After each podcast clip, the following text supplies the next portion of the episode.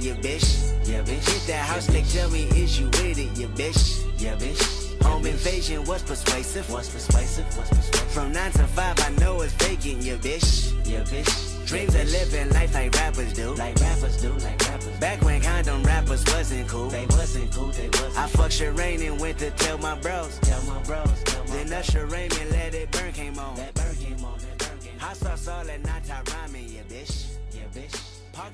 ¿Qué tal? Muy buenas tardes, estamos de regreso en Conspirano Pioides, episodio número 19. 19 episodios. Eh, eh, me había dado cuenta que cumplimos un año. Te comenté al, buen Guajiro, que, tenemos ya un año, un poquito más de un año, un año, un mes de que salió este podcast. Solo llevamos 19 episodios, ya saben de lo bueno poco. Sí, eh, agradezco a toda la gente que me, que me ha apresurado a decirme, oye, ¿qué te pasa? Ya grabas, ya grabas ese podcast. Que se agradece, que, que tengan interés en lo que estamos haciendo y constantemente nos están apurando diciendo, oye, el podcast que te gusta grabar cada mes y la verdad sí, Sí, mea culpa, mea culpa. Pues bueno, eh, regresamos con todo, época de lluvias en la ciudad de Puebla. Eh, hay muchas cosas que han pasado en este mes que dejamos de, transmitir más o menos un mes. Eh, hay muchos temas que vamos a ver. Hacemos, una, hacemos un listado de los posibles temas que vamos a ver, aunque luego nos alargamos, obviamente. Está la Eurocopa, ¿no? Eso es algo bueno. Aunque yo sí la cito un poco desangelada, sí se me permite porque pues la falta de gente a veces, ¿no? Que ya se han metido un poco, pero no sé. La Copa América igual, pues Angeladona, sin gente obviamente, en Brasil no sé qué decisiones llega a tomar la FIFA. Que el día de hoy puedo decir que extrañamos, extrañamos a Joseph Platter y a Platini. Preferimos esa época corrupta de la FIFA, que esta nueva época en la que los gringos la han retomado.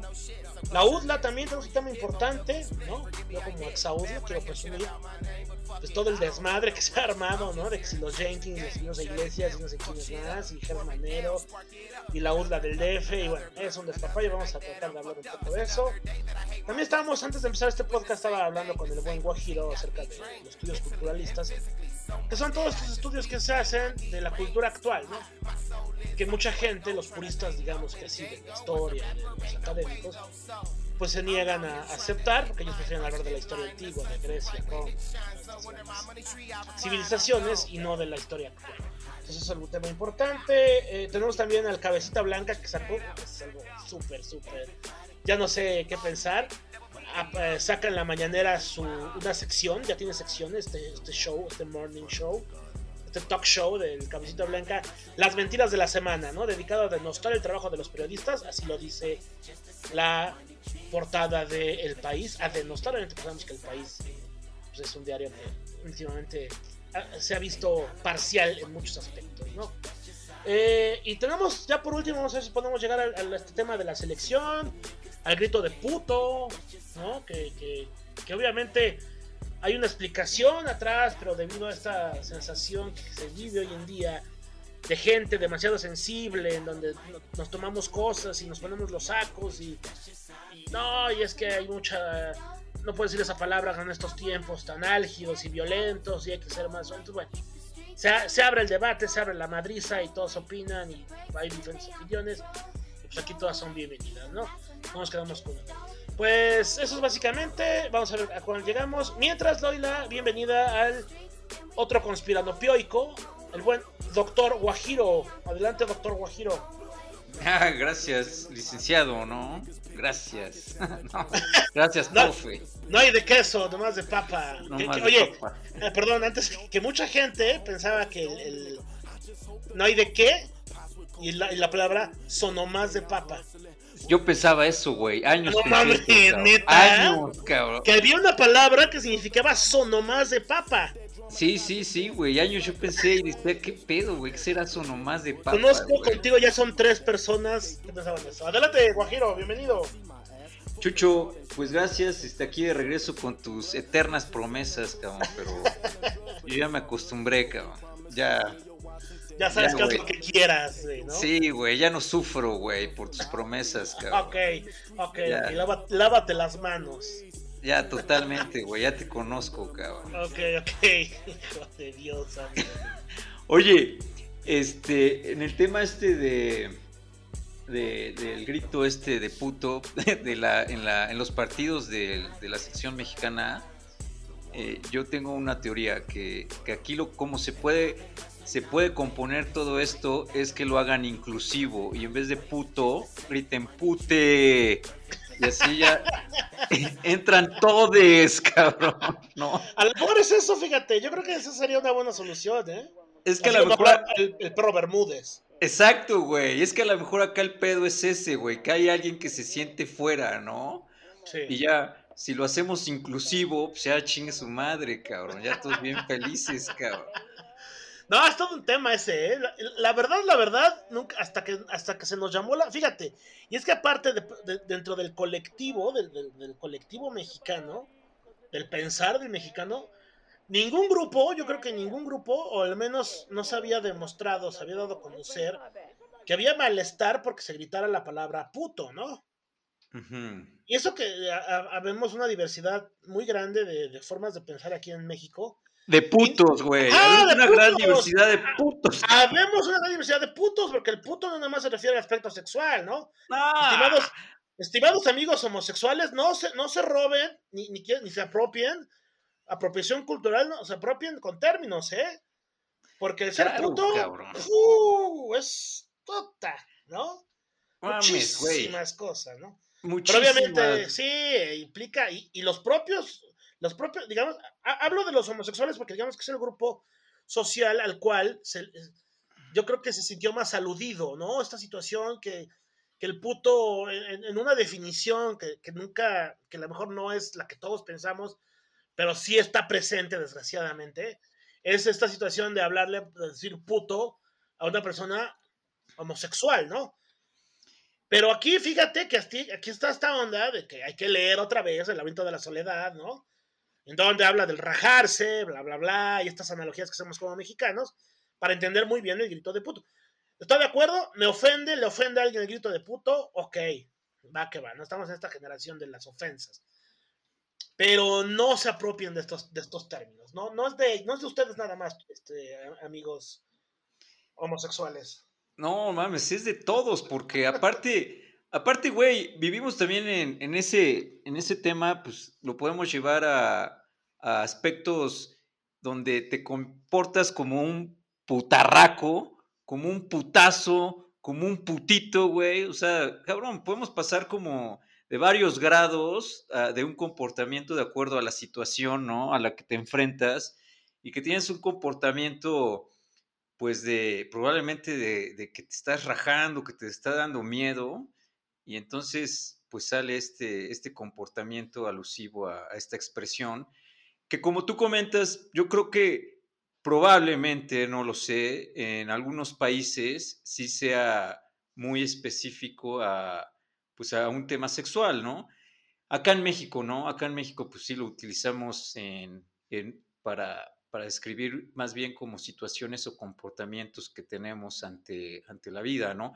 Y que también en el, o sea, también en el tema femenino como que lo llega, se llega a utilizar, ¿no? Y pues, con, con, otros, con otros, este, con otras definiciones, otras características. Pero mira, algo que, me llama la atención de, todo lo que se está provocando en, torno a la selección mexicana, que parece ser que ya como que ya están tomando cartas en el asunto de que están multando a la Federación Mexicana de Fútbol y por ahí hay algunas amenazas en torno a la participación del Mundial. Fíjate que se me, hace, se me haría muy cagado, muy cagado que, que la gente siguiera gritando por ende hubiera una, pues una, una sanción fuerte a la Femex Food, o por otro lado, que la FIFA no, no sancionara a México porque México representa mucha lana para la Copa Mundial, ¿no? Porque gracias a nuestros paisanos que viven en Estados Unidos, pues la selección de mexicana es uno de los grandes productos de los mundiales, de la Copa de Oro y de cualquier torneo en el que participe, inclusive de estos partidos moleros amistosos, siempre hay una derrama económica interesante.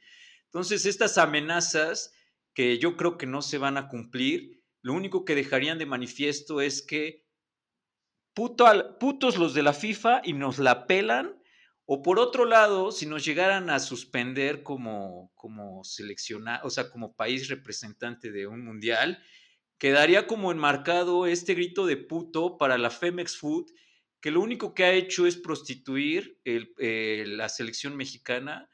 Es un producto que, que ya está muy lejano de lo que es el aspecto deportivo. Hoy Hoy estamos viendo un ejemplo totalmente ridículo con lo que está pasando con la selección olímpica, que tiene un partido de preparación porque las Olimpiadas están a la vuelta de la esquina y resulta que el que compró el partido, o sea, un representante, o sea, una persona comerciante de Nashville, se, se molestó porque él dijo que él compró un partido de la selección mayor. Entonces la Femex Food, para taparle el ojo al macho, lo que dijo es, bueno, va a ir, van a ir ciertos jugadores de la selección mayor, la va a dirigir el Tata, pero aún así voy a meter jugadores olímpicos para también que tengan preparación para, el, para las Olimpiadas. O sea, van a hacer un juego de, o sea, totalmente mañoso para que, para que, este, para que este señor que está comprando el producto no se enoje, no los demande, y así pues ya le dieron, le dieron por su gusto, pero acaba siendo totalmente algo este, absurdo, ¿no? Y por ahí nos pueden saltar como incógnitas de por qué una persona como Javier Hernández, el famoso Chicharito, que está teniendo una muy buena temporada en la MLS, no es llamado a la selección y en lugar de él llaman a, un naturalizado, a Funes Mori. Y la pregunta es, ¿qué, qué, qué hizo el Chicharito? Pero a nivel comercial me suena más. Este, si, si no estuvo de acuerdo en algunos patrocinios, si no quiso firmar algunos comerciales, algo pasó a nivel comercial que les pegó en los intereses de la selección que por eso lo vetan. De hecho, de hecho, dice el Tata Martino, le comentan por qué no va y, y el Tata es eh, categórico y dice problemas disciplinarios, por eso no va el Chicharito. sí, se queda en eso, ¿no? Sí, y también recordemos que, que muchas veces se, se ha hablado de estas personas que obviamente por su veteranía en la selección te mueven al vestidor, ¿no? Independientemente de qué director técnico esté. Y el Chicharito Hernández, desde luego que es una de estas personas, ¿no? Entonces, igual, y esta, este cuate que, que trae muchas ideas revolucionarias, el Chicharito, pues está metiendo ruido ahí, ¿no? Mira, eso pudiera ser, pero no sé por qué me da la impresión que, que eso no, no genera tanto ruido para que veten a un jugador. Eh, estaba leyendo hoy en la, en la mañana un, este, pues, una entrevista que le hicieron a Hugo Sánchez, por, qué se va al Rayo Vallecano después de haber jugado en el América acá en México. Y él en la entrevista declara que aquí en el América lo, obligaban a, pues, a, salir en comerciales, ¿no? Y que él no estaba de acuerdo, que él por eso se regresa a España, aunque con menos del 50% de salario, y coincidentemente fue antes del Mundial del 94 y recordemos que en el Mundial del 94 hay mucha polémica porque no lo meten, ¿no? Siendo todavía Hugo Sánchez un jugador, un referente, a lo mejor no iba en su mejor época, pero sí era un buen cambio porque era una persona pues muy inteligente dentro del, del terreno de juego, jalaba muchas marcas, tenía retención de pelota, tenía muy buen golpe, era un güey contundente en los penales un líder, padre, un líder. Líder aparte. Entonces, siempre quedó como ese, ese cuestionamiento de por qué no lo metieron y probablemente a Mejía Barón le dieron la orden de, güey, este cabrón no nos obedeció a nivel económico, siéntalo y a, ching su madre. Y fíjate, acá como que cerrando huecos, yo no sé si es una teoría conspiranoica, pero eh, todo este rollo de que no haya entrenadores que, mexicanos que dirijan la selección nacional, me huele mucho a que no, no son tan manejables porque los mismos entrenadores acá en México tienen sus, sus sociedades con estos, con estos promotores de jugadores en donde tienen que a huevo acabar llevando a ciertos jugadores porque son parte del gremio de ese promotor. Y entonces mejor traen a algún entrenador de afuera que no tiene estos vínculos con estos promotores para que al final de cuentas quien realmente decida quién va a la selección mexicana no sean ni siquiera el entrenador, sean ciertas cabecillas de la FedMex Food que son los que ponen a los jugadores y el entrenador en turno pues nada más hace la función de, la táctica del partido, ¿no? Y, y, pues fíjate, las características de los últimos entrenadores de la selección mexicana no son como de mucha personalidad, ¿no? Y, por ahí el Tuca Ferretti apenas en una entrevista que le hicieron, le preguntaban, oye Tuca, ¿regresarías a la selección mexicana? Y el güey se ríe y dice, no, gracias, pero ¿por qué me deseas algo malo, cabrón? Y le dice al, entrevistador, le dice, oye, tú sabes lo que es la selección mexicana, ustedes bien saben de qué se trata, güey. Yo no quiero ser parte de eso, cabrón. Y todavía le dice, para mí, con, la, con el Mundial del 94 fue más que suficiente, cabrón. No quiero saber nada de, de la selección mexicana. Si me piden ayudarlos en un bomberazo, está bien, o sea, ir a uno o dos partidos, pero ser parte de un proceso, no, gracias, cabrón. Y el Tuca Ferretti se caracteriza por ser un personaje, una personalidad muy fuerte que no, se, no permite que lo manoseen. Y también me recordó mucho que en su momento se, hubo rumores que iba, iba a venir Marcelo Bielsa y Marcelo Bielsa los, los mandó a volar porque es otra persona que tiene principios muy fuertes y que trabaja bajo lo que él cree que es correcto y no bajo lo que alguien más le va a decir que hacer, ¿no? O sea, no es una persona que, que porque le den mucha lana va, va a llegar a jugar un, un jueguito de ser el, el, entrenador o el director técnico, ¿no? Entonces, y sabemos, sabemos, Guajiro, muy bien cómo se maneja esta, esta selección, sin estar dentro, digo, simplemente por ser espectadores de todos los partidos de la selección, y tú lo ves, esta relación de este contubernio espantoso, mafioso que tienen los medios, eh, con, ejemplo, Televisa y todos los que manejan la selección con, con los patrocinadores, ¿no? Por ejemplo, ya de antemano poner eh, a personas como el Chicharito, como el Principito Guardado, como este Paco Memo Ochoa. El Memo Ochoa. No muertazos, madre, son muertazos, pero que sigan ahí, porque siguen siendo las figuras a lo mejor de Vancomer, de, de, o de Lala o de estos, de estos eh, cuates que le meten grandes cantidades de dinero y que sabemos de antemano que ellos son los que mandan quién va a ir, ¿no? O sea, ¿cómo es, posible, ¿cómo es posible que sigamos teniendo en la portería un Paco Memo Ochoa, ¿no? Ya, ya, ya párenle, güey. Es como. Y, y, yo sé que ese güey, y, ni tan siquiera, digo, a, a, a, con, con, riesgo que me pedreen los americanistas, ni tan siquiera en su paso por México tuvo una. O sea, nunca ha sido un, un arquero tan destacable. Güey, tú pregúntale a un americanista dile, ¿con quién te quedas? ¿Con Ochoa o con Marchesín? Güey, yo creo que el 90% no, va a decir que Marchesín, cabrón.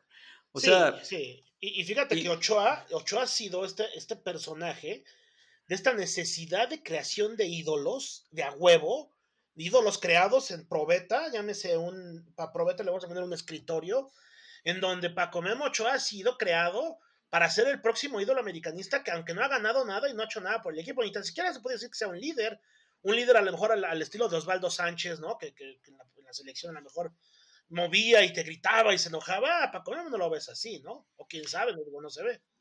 No, no se ve, ¿no? Y, y, y, yo concuerdo contigo que es más como que un, una figura que, que ciertas marcas forzan a que ese güey sea el eterno titular. Sí, sí, sí. Y ahora parte de este show están haciendo, están haciendo los mismos medios de comunicación que se sostienen del mismo producto de la selección mexicana, están haciendo el hashtag eh, Paco Memo, el mejor porteo de la historia de la selección mexicana. No, no, no, no, no mames, no, ni de broma, ni por Ni de broma, güey, pero lo están dice y repite. Te repite. puedo nombrar ahorita 20 porteros mejores que Paco Memo Ochoa en la historia, y lo sabemos, sí, ¿no? Cabrón, es Incluso hueva, cabrón. hay cinco porteros mejores en el americanismo antes que este güey. ¿no? Seguro, Digo, sí, seguro. Ganó un título, ganó un título con el América, creo que sí ganó un título el Paco Memo o dos, creo, ¿no? No sé si un título. Probablemente sí. Un título, pero el último gran ídolo, digo, aunque no soy americanista y lo sabes, aunque mucha gente me acusa de ser americanista de closet, me deslindo de eso de toda la vida siempre, ¿no? El último gran ídolo, incluso de México a nivel de fútbol, fue, es Cuauhtémoc Blanco. Claro, no claro. Otro. No hay otro. Y querer crear ídolos por solamente porque Vancomer, Lala, que otro, este, Movistar, que son ahorita los, digamos que los, los que padrotean, porque no hay otra palabra, los que padrotean a la selección, esta creación de ídolos de, eh, a, través de, de, de, estos tubos de ensayo, ¿no? Es una verdadera vergüenza. Y, lo que va a pasar ahorita, ¿no? Que me comentabas. Sí, de este partido de, en teoría, de la selección olímpica que lo va a dirigir el Tata y, güey, es una, es una mentada de madre, cabrón. Ya, ya es un exceso, sí es una prostitución espantosa lo que le están haciendo a la selección mexicana, a este producto, que además pues cada cuatro años nos entusiasma, pero también yo tengo una teoría de que, de que, la, de que este famoso quinto partido no se va a dar porque es, parte, es parte de la mercadotecnia, hacernos creer con la esperanza de que algún día vamos a pasar al quinto partido, güey, para, para vender boletos, para vender esperanza, ¿no? La esperanza es un, o sea, siempre es muy atractivo vender esperanza, ¿no? Está en nuestra bandera, está en nuestra bandera y nos las ha vendido siempre. Siempre, cabrón. Entonces, siempre nos han vendido. Es un, es un show de que vamos a pasar al quinto partido, nunca vamos a pasar, güey.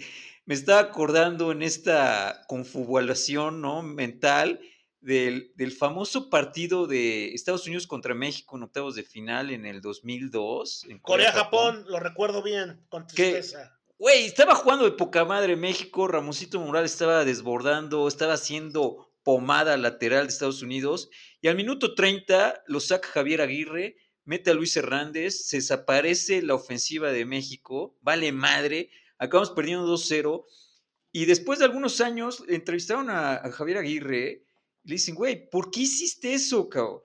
Y él así, sin pelos en la lengua, dijo, fue un error, fue un error, punto, cao. La cagué, ni modo. La cagué mis huevos. Le hablaron y le dijeron, quita a Ramón Morales, güey, no podemos estar en el quinto partido, cabrón. O sea, nuestro contrato llega hasta el cuarto partido, a la mierda, güey. Así es, así es, así es. o sea, güey, es un puto producto, es un show. pero fíjate, fíjate, es eh, la, selección mexicana, aparte de que sea un estudio de caso magnífico, es un producto que tiene cero eficacia, pero que vende, puta madre. O sea, no ha ganado nada la selección más que estas copas locales, esta Copa de Oro que viene aquí el, 10 o 11 de julio, que seguramente se va a ganar, ¿no? Y, luego este invento que sacaron de esta Copa de Naciones de Centroamérica, que ganó Estados Unidos y que se van a gloriaban, bla, bla, bla. Pero la selección mexicana es un producto que en el momento que se hace, ¿sí?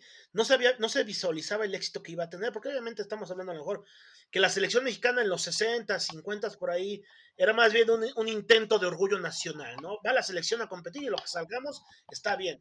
Pero empieza a haber tanto arrastre que por ahí de los 80s, 90s, como sabemos, empieza a tener gran éxito a nivel nacional. Pero es cuando la venden en Estados Unidos, que dejan de venderla aquí en México. Aquí, ¿cuántos partidos de la selección nacional han pasado los últimos 20 años? Ya no hay. Ya no hay. Si estamos hablando del 5% de partidos de todos los que se han jugado en, los últimos 20 años que se han jugado en México, esa es una verdadera mamada y que aparte nosotros como mexicanos aceptemos sin chistar el hecho de irle a una selección que juega de local en otro país. O sea, es una verdadera mamada que cada vez que va a jugar la selección, juega en Anaheim, juega en Chicago, juega en Houston. En El Paso, Texas. no mames, güey nunca va a jugar fuera de, Estados Unidos. Ese Estados Unidos, esa selección está hecha para Estados Unidos porque le genera, obviamente le genera más dinero por la cantidad de, digo, no, no es nada nuevo, no estamos descubriendo el hilo nuevo, un hilo negro, pero es una mamada que sigamos comprando este producto cuando ni tan siquiera Guajiro nos los venden a nosotros. no. O sea, hablando de mercadotecnia, güey, es un caso que, que los que saben de este pedo deberían de analizar le estamos comprando un producto que ni tan siquiera tiene publicidad o va dirigido hacia el pueblo mexicano. Compramos playeras, compramos que el Sky, que el Soccer TV, que el, el Megacable, que lo que quieras, para tener acceso a ver los partidos de la selección, porque si tienes suerte lo van a pasar por televisión abierta. Todos los partidos están en Estados Unidos y los seguimos comprando. Entonces, y aparte, súbele lo que acabamos de hacer, el listado que acabamos de hacer de mamadas, es una verdadera chingadera. Que el orgullo nacional esté basado en un producto que no está hecho para nosotros y que ni tan siquiera lo tenemos al alcance, güey. O sea, es una, es, una, es una, mamada eso. Y ahorita voy a ver el partido, Guajiro. Y ahorita, ahorita, chavos, estamos, son las 7:14. Yo sé que ustedes lo van a escuchar en, otro, en otra hora. A las 8 juega. Acabando este podcast, güey. Me voy a ver el partido de la selección. No sé por qué madres. hay que verlo, güey. hay que verlo, güey. Claro que hay que verlo, güey. Es una mamada. Y, aparte, pues que hemos llorado. Yo he llorado, hemos tardes terribles cuando perdemos por penaltis en los mundiales. ¿No? Tardes que, ni tan siquiera Yo creo que he sufrido más las derrotas de la selección que las derrotas de la franja. Me duelen más. Madres, cara. Es que son. De cierta forma. Tienen una carga desesperanzadora. O sea. Sí. En el fondo te vuelves a conectar como a este pedo de ser país conquistado, ¿no? De decir, verga, nunca vamos a salir de eso, ¿no? Y, aparte, fíjate de, este concepto del ya merito y todo lo que implica, porque no nada más es una palabra, es un concepto. El ya merito es, y, fíjate, haciendo una analogía, lo presentaba muy bien. ¿Te acuerdas de este programa de la caravana que dirigía a este Víctor Trujillo y, Ausencio Cruz? Ajá, ajá, claro. Que, que representaban bien el ya merito con el lástima Margarito. Exacto. Que hacía su concurso de juegos, no sé si se acuerda el público, y Margarito le echaba huevos y pasaba a la siguiente frase, a la siguiente fase y ya estás a punto de ganarte los, no sé, 64 millones de pesos, cuando todavía el dólar, el peso todavía no tenía, todavía tenía sus tres ceros, ¿no? Y en la última etapa, mocos, güey. Perdía. ¿Y qué decía? Lástima, Margarito. Y no mames, todo sí. esta identificación de es lo que nos toca. Y como dices, es por eso que es muy difícil que pasemos al quinto partido. Porque tú ya estás eh, hay una cierta esperanza, obviamente, pero sabes que nos toca, ¿no? Nos toca perder en el cuarto partido. Sabemos que vamos a llegar, güey, no tenemos pedos. No. En fase de grupos nos pueden poner con Argentina, Inglaterra e Italia, güey, y vamos a quedar en primer lugar, güey. No hay pedo, eso ya lo sabes, güey. Güey, México tiene un récord de, de ser el país con más mundiales consecutivos pasando a octavos de final, cabrón. O sea, ni, ni España, ni Alemania, güey. ni Brasil, no, no mames. el colectivo nacional está presupuestado que vas a pasar en primer lugar en la, etapa de grupos, güey. Con quien sea. Ponme quien quieras. Francia de Mbappé, güey. La Alemania más cabrona que quieras, güey. Va a pasar en primer lugar y se va a enfrentar contra Argentina, güey. Verga, güey. Contra Alemania. Puta, ya empieza a sufrir, ¿no, güey? una semana estás, no mames, y, digo, y todos los que nos gusta el fútbol, sí, tu, mentalidad, tu enfoque, porque estamos adoctrinados, como bien lo sabes, se va a una semana antes, que es más o menos la distancia que hay entre el, último partido de fase de grupos con las, ya con las finales, que bueno, con las, este, sí, podríamos llamarle... Octavos, ajá, con la fase final. Ajá, con la fase final, que es una semana que estás, no mames, güey. O sea, estás en otro estado mental, güey, estás enfocado diciendo, no, hasta rezas, güey, los que no son creyentes, los que sí son creyentes están rezando, no mames, sí la vamos a hacer. Las reuniones con amigos, ¿de qué son? No mames, y ¿sabes qué? Es que este güey sí va a entrar, pero es que del otro equipo está este güey, es que sí hay chances, que este puta, yo siento que sí, y no falta el típico eh, positivo de siempre, ¿no? No mames, esta vez sí va, güey. Y tú lo cuestionas y, no mames, ¿cómo cuestionas, cabrón? ¿Cómo cuestionas? Eres un pendejo. Y empieza, nos empezamos a, a entre nosotros, güey. Es, hermoso eso, güey. Y aumentamos la madre, ah, eres un pendejo, no sabes nada, güey. Ah, es que México va a perder, siempre pierde. Puta, pinche pesimista, por eso México está como. Empiezas, pinche discursito que se hace cuando sabes que, que hay 90%, 95% de que va a perder México. Ahora, güey, yo no sé, o sea, o sea, está, viene todo este pedo que dices cultural y todo este pinche pedo, ¿no? Que tenemos.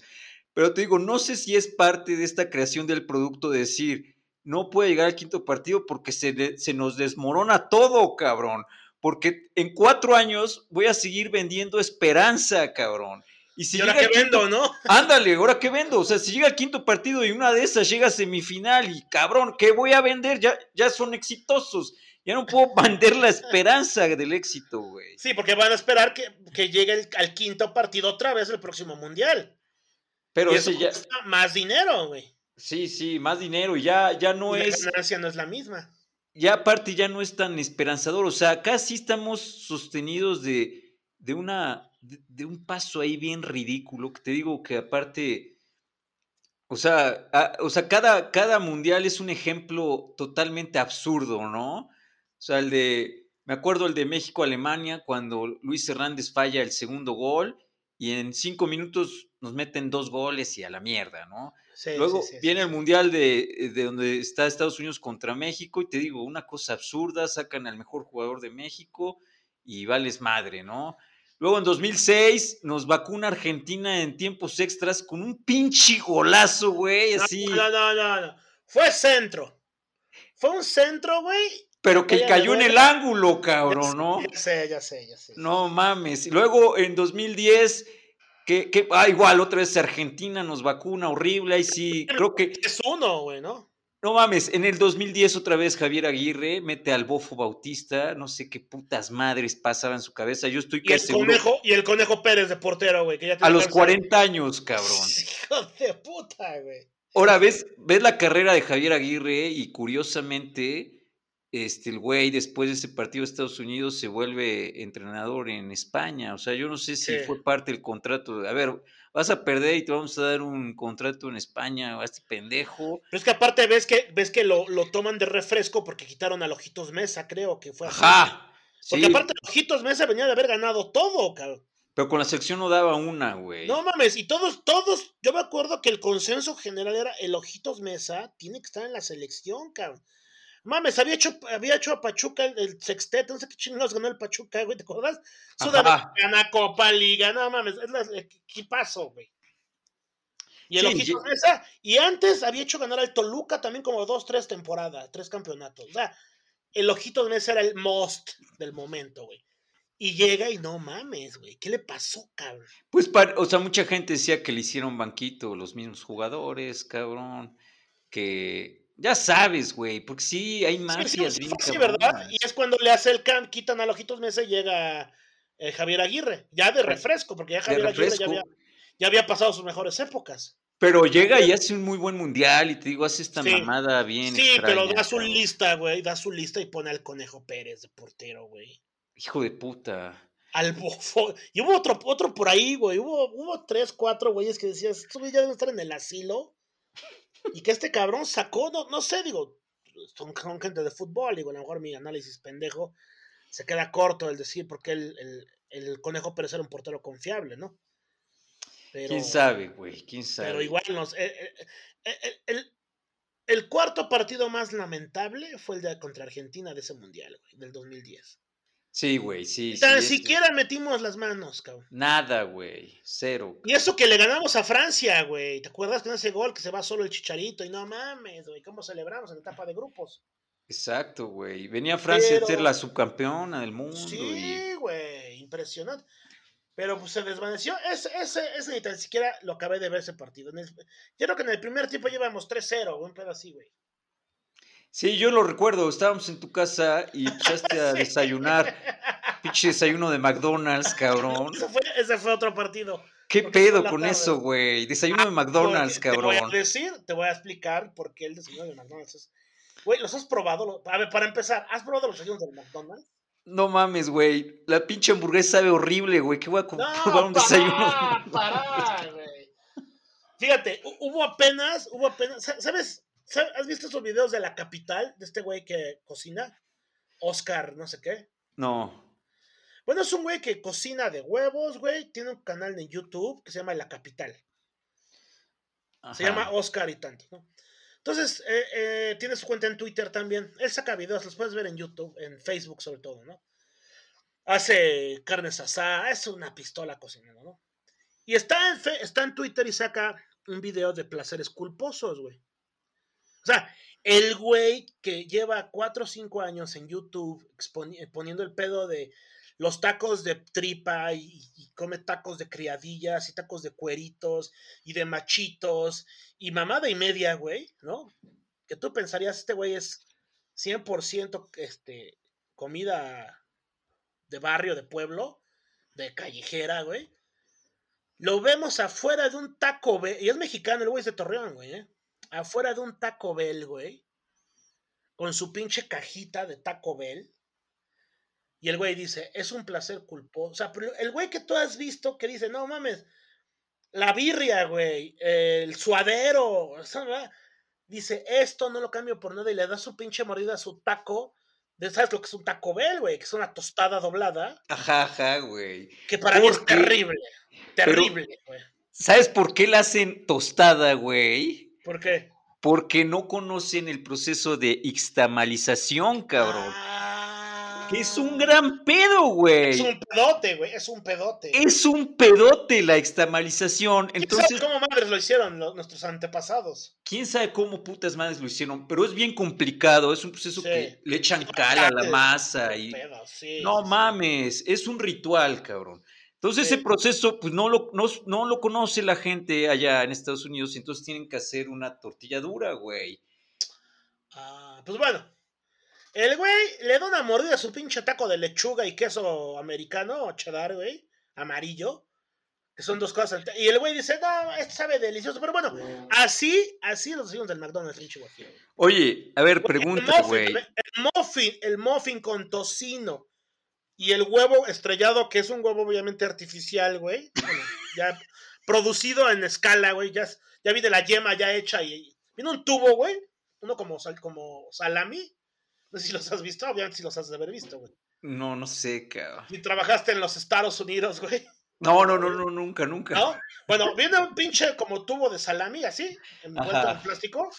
Y adentro, güey, está, es todo blanco de la yema, de la clara. Ajá. Y en medio tiene una madre amarilla que es el. Pero ya viene cocido, güey. Ah, Entonces tú lo rebanas, güey, y ya está cocido, nada más lo ponen en la plancha. Bueno, esa madre, con la salchicha, que no es salchicha, pero pues, es como una hamburguesa, pero en salchicha.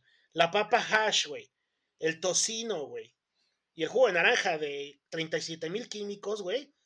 Que en 5 años te va a dar algo. No más, es delicioso, cabrón. No mames. Men, es puta, es riquísimo. La hamburguesa te la, te la creo, es una mierda, güey. Oye, a ver, güey. ¿Prefieres eso que tu memela bandera, güey? Con queso y cebolla, cabrón. Y un nopal y flor de calabaza, cabrón. Sí, nopal sí te lo puedo dejar, güey. No hay pedo. Pero ¿cuándo, güey? También es cuándo, porque tampoco vas a tragar diario memelas, güey. No, pero si vas a ver a México en un mundial, güey, pues compras tus memelas bandera, güey. Por este falso sentido nacionalista, ¿no? Que va a ayudar. Si como, si como van, ah, para, loco. Es, ya estás como lo de, ya estás como lo de los las chivas, ¿no? Es que juega puro mexicano y eso vale más. No, prueba un día, este de ya sé que no lo vas a probar, güey. Mira, es que yo sí soy un poco tradicionalista y cuando veo a la furia roja sí me echo mi tortilla española, tío. Y tu fabada, ¿no? Y mi fabada y mis pulpos a la gallega. Güey, insisto, el desayuno, y aparte hasta las 11 tienes para pedirlo. El desayuno, y yo pensé que aquí en México iba a estar culero, porque yo los probé allá en los Estados Unidos que tuve la oportunidad. Delicioso, güey.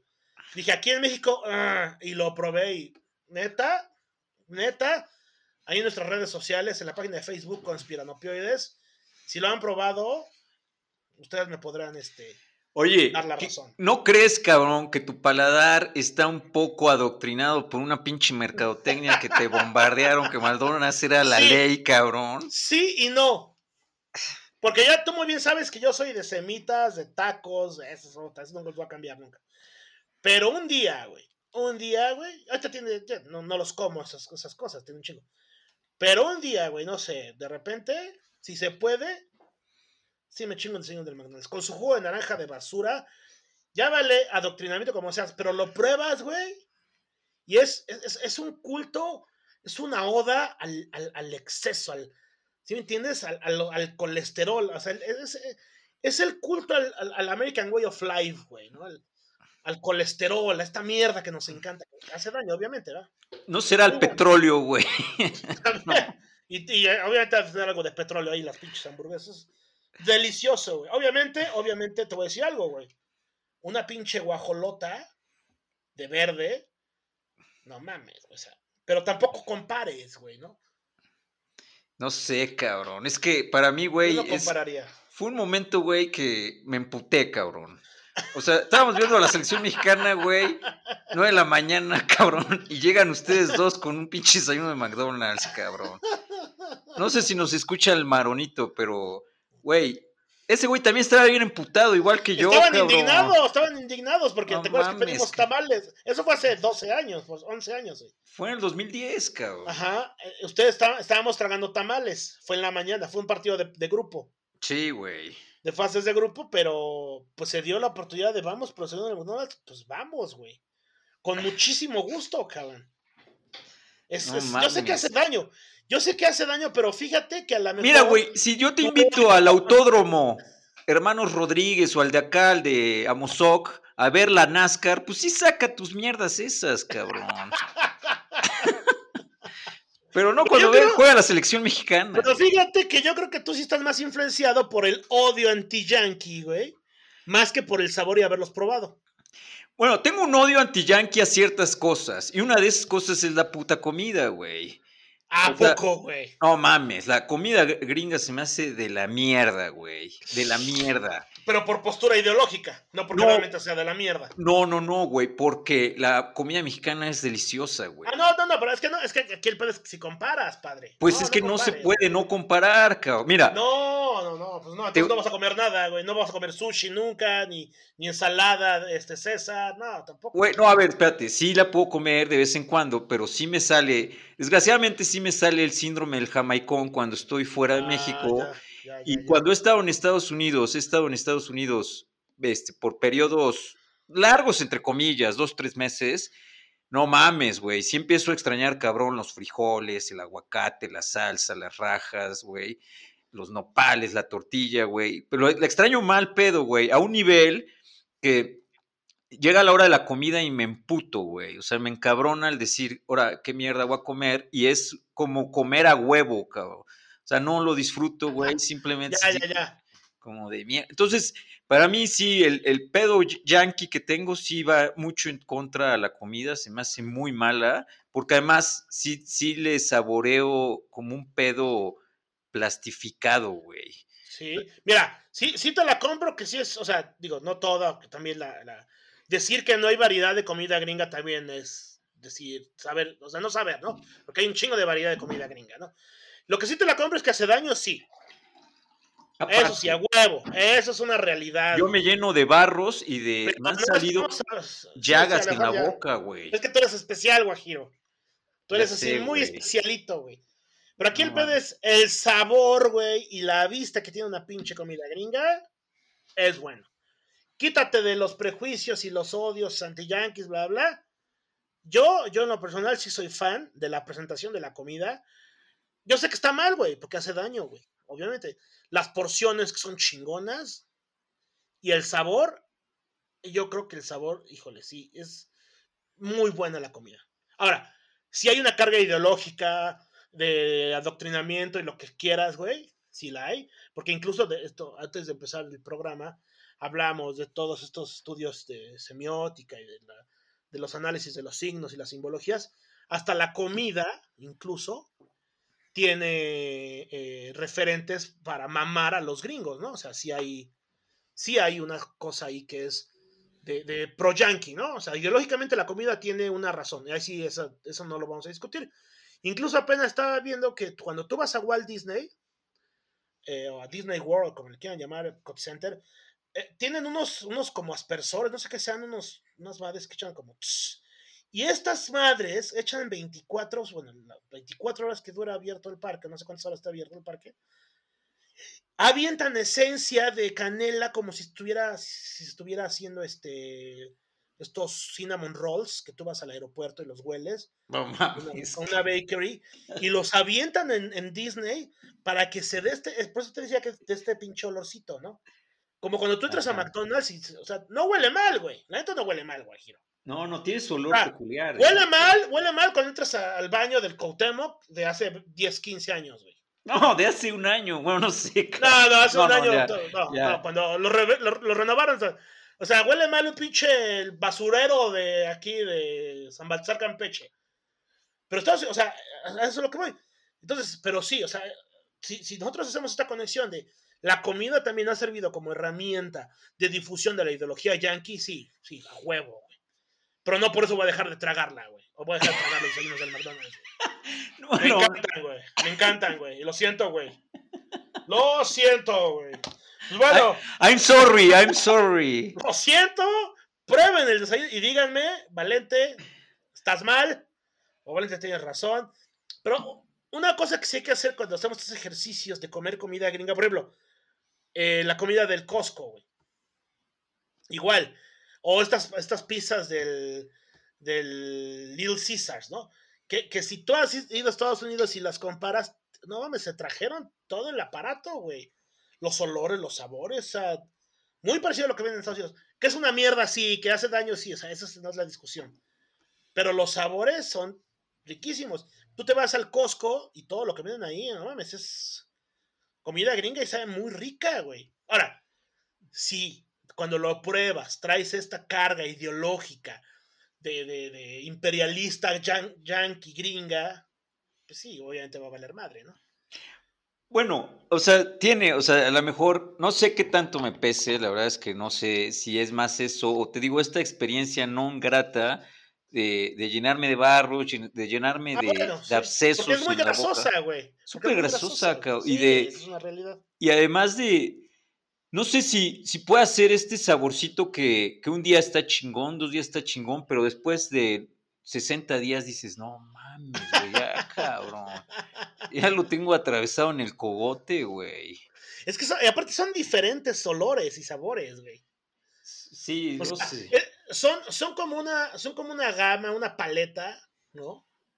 No, yo sí digo que está. Ahora, no sé. por ejemplo, lo comparas, comparas estas cosas que a lo mejor tienen su naturaleza, nacieron ahí, y cuando se mexicanizaron, se volvieron de huevos. O sea, el, concepto de los nachos, el concepto del hot dog. No mames, un hot dog en Estados Unidos sabe horrendo, güey. No tiene nada, cabrón. Híjole, híjole, ahí sí difiero. No mames, te echas uno acá, güey. Tiene aguacate, queso y un chingo de. ¿Sabes que a mí? A mí sí me gustan los hot pero por ejemplo, incluso aquí dentro de México hay unos hot dogs que dices, ¿qué pedo? Te vas a León, Guanajuato, a Guadalajara, le echan crema, güey, al hot dog, güey. Ah. es una mamada. Yo lo que voy es que hay, hay cosas que se, o sea, hay, hay alimentos gringos que se mexicanizan y se vuelven una mierda. Y hay otros que se mexicanizan y están chidos, como los hot dogs, ¿no? Como dices, güey. Eso está muy bueno. O las hamburguesas, güey, que las hamburguesas son gringas y aunque digan que no, güey, que son de otro país, de Alemania, son chingados, dicen que son las hamburguesas. No sé, pero sí, más como que hicieron su boom en Estados Unidos, cabrón. Sí, y la verdad, y la verdad, ya, ya haciendo, porque otra cosa que, no estoy de acuerdo con lo que dices, siempre hacer analogías, cuando, porque ahí sí, no, si tú piensas, es que esto sabe mejor que en México, es que yo prefiero una memela que un pinche brownie del, del, del software, ¿no? O de McDonald's, donde quieras, pues obviamente sí te entras en un pedo cognitivo, ¿no? Pues Entonces tienes que llegar libre de prejuicios, porque no hay que comparar, obviamente la comida mexicana les revienta la madre a todas, y el oso lo sabemos, güey. Pero la comida gringa es muy rica, güey. No sé, cabrón. Muy rica, cabrón. No mames, a mí me sorprende. Sí, sí probé, y te voy a decir algo, el propio McDonald's, la primera vez que fui a Estados Unidos, que nada más fue una, de hecho. Este, la primera vez que voy a un McDonald's, que fue llegando, llegando, que fue un pedo porque todavía el pinche inglés todavía no lo manejaba Oye, güey, tú, no mames, me acordé de la experiencia igual de estar llegando al aeropuerto y que me dice, o sea, yo mi pinche inglés era del verbo to be y de sí, sí, sí. eras, básico, eras básico, básico. En inglés. I am Guajiro, I am 20 years old, no, I'm from Mexico. Y me empieza a hablar la cajera y pues yo, como no entendía un carajo, yo lo único que le dije, number five, eh, yo quería el paquete del 5, ¿no? Y me contesta, aparte era una, una cajera de color, cabrón, y que la verdad es que la gente de, de, color habla muy diferente, cabrón. O sea, su pronunciación es como que si estuvieran cantando rap, cabrón, es muy extraña. O gospel. O gospel. y, este, y güey, yo no le entendía, y, me, o sea, me, empezó a decir hero to go, que era para comer acá o para llevar, pero yo no entendía un carajo, entonces yo nomás le repetía, number five, y la, vieja me decía, Hero to go, y yo, number five. se la misma, güey. Se reemputó, cabrón. Y ya un, güey que estaba atrás de mí me dijo, oye, si es para acá o para llevar. Le digo, ah, no. No pues mames, la misma, pinche guajiro, la misma me pasó, güey. Voy con, me fui con Israel Medina, un amigo, un saludo. No creo que nos escuche, pero pues, igual y sí.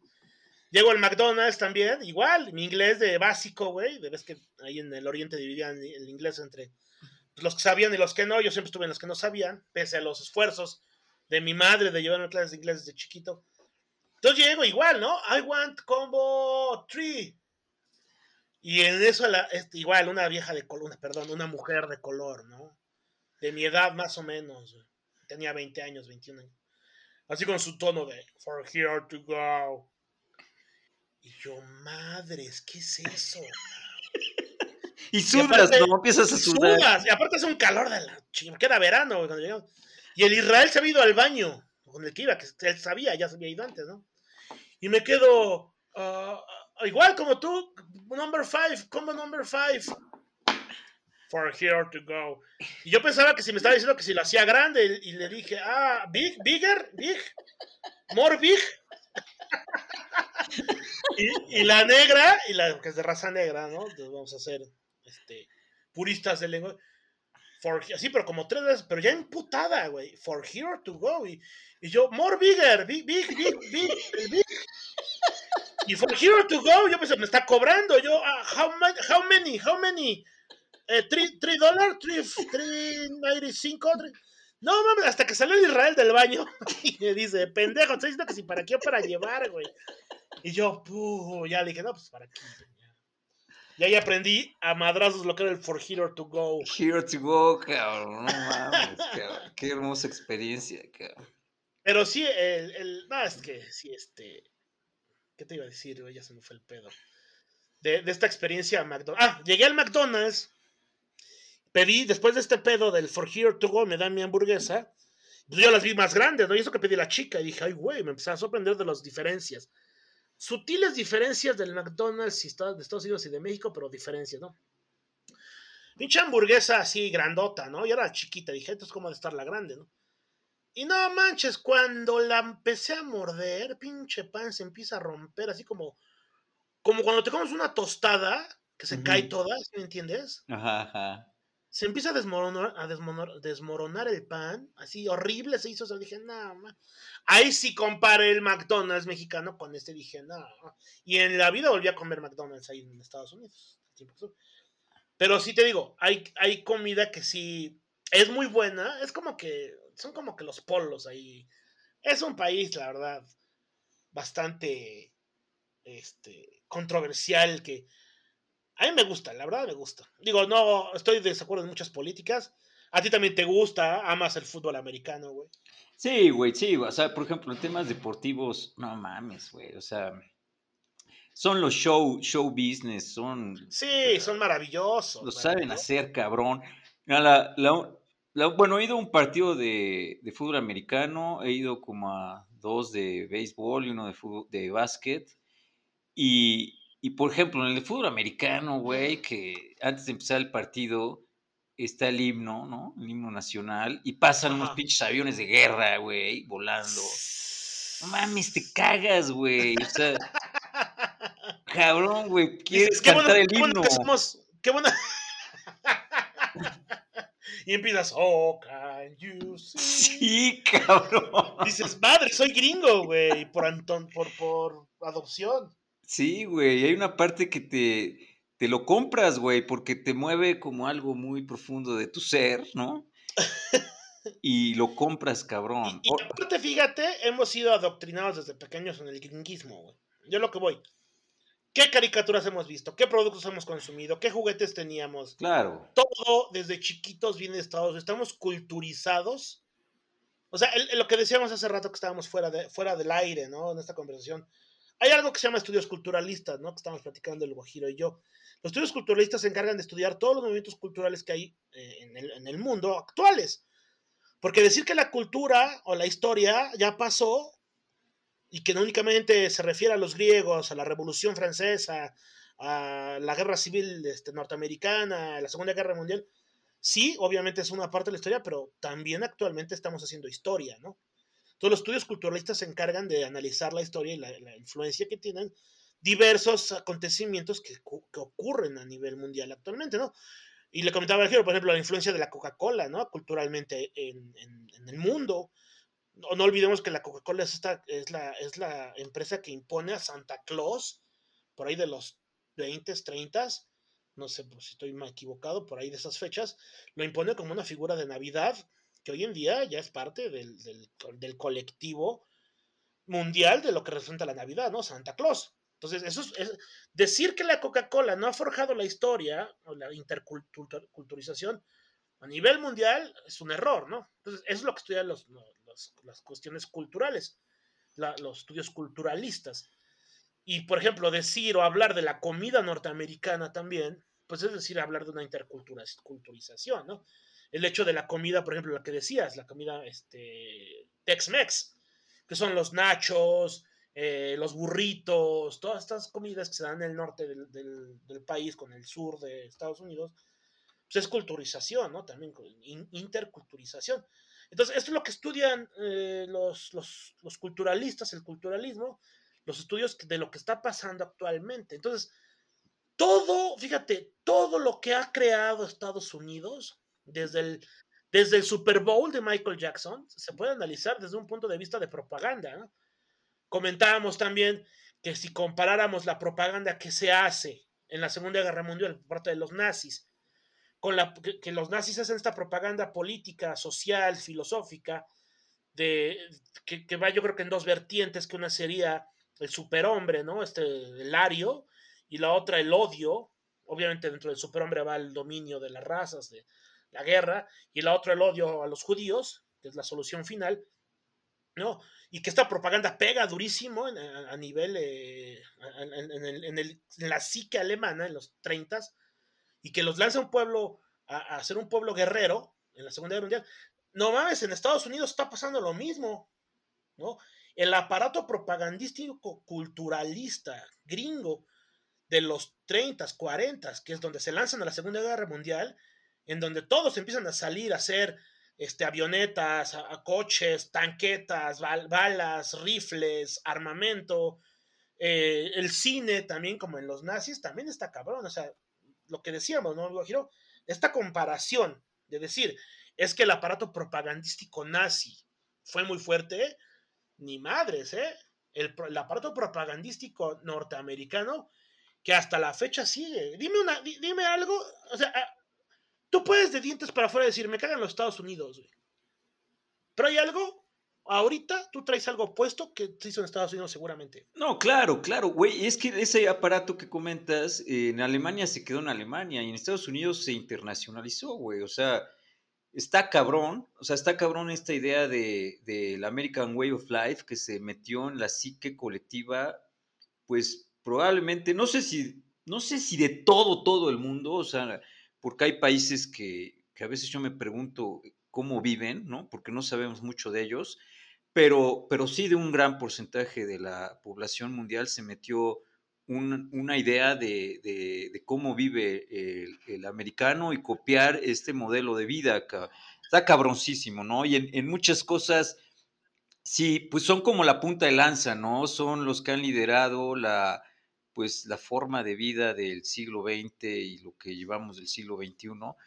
Y, y, por ejemplo, bueno, ya a lo mejor la última la última faceta de, este, de esta cultura que se internacionalizó tiene que ver con todo el tema tecnológico, todo lo que pasa en Silicon Valley, que pues es el, el boom en, a finales de los noventas y de lo que hoy en día estamos mamando todo el día, que son las tabletas, los, los smartphones, ¿no? el internet, todo, estos, todo este mundo tecnológico pues nació ahí, ¿no? Nació en, este, en esta sociedad de, avanzada, porque, porque o sea, cubrieron, yo creo que lograron cubrir, no sé si todos, pero la mayor parte de los aspectos que rigen a una sociedad y que tenían pues, la, lana para invertir y para, para siempre estar generando, pues, grandes cosas, ¿no?